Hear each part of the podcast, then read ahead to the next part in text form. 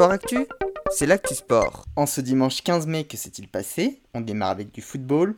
Hier soir se tenaient l'ensemble des matchs de la 37e journée de Ligue 1. Parmi les principaux résultats, la défaite 2 à 0 de Marseille face à Rennes et la victoire 4 buts à 2 de Monaco face à Brest. Les Monégas passent donc dauphin du PSG qui se sont hier soir imposés 4 à 0 face à Montpellier. Et les Marseillais, eux, sont désormais 3 En bas du classement, Bordeaux et Lorient se sont laissés sur un nul 0-0.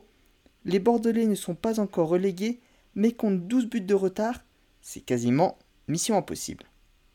Le club de Saint-Etienne s'est lui incliné 2 buts à 1 face à Reims, contrairement à Metz qui a battu Angers 1 à 0. Saint-Etienne et Metz sont ce soir 19 et 18e à égalité de points. L'un d'entre eux sera donc directement relégué en Ligue 2 et l'autre sera barragiste. Tout se jouera donc à l'issue de la dernière journée samedi prochain, avec pour le moment un avantage pour Metz qui est devant à la différence de but, mais qui affrontera le Paris Saint-Germain, alors que Saint-Etienne jouera Nantes.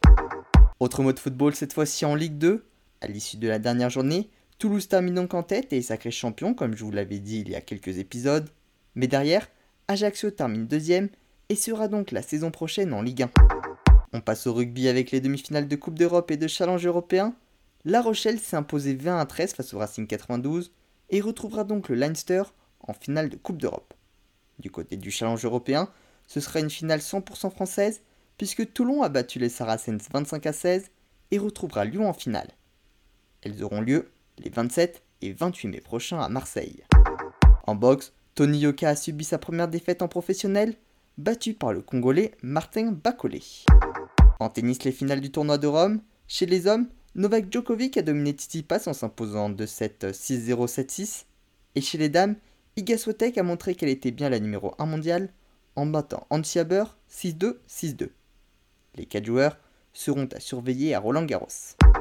En cyclisme 9ème étape du Giro, victoire de Jay Hindley de la Bora Gros qui a devancé Romain Bardet qui est désormais 3 du général à 14 secondes de Juan Pedro Lopez. Guillaume Martin est lui désormais 6ème à 28 secondes. On passe à la MotoGP avec le Grand Prix de France. Enea Bastianini s'est imposé. Fabio Quartaro et Johan Zarco ont terminé au pied du podium à la 4ème et 5ème place.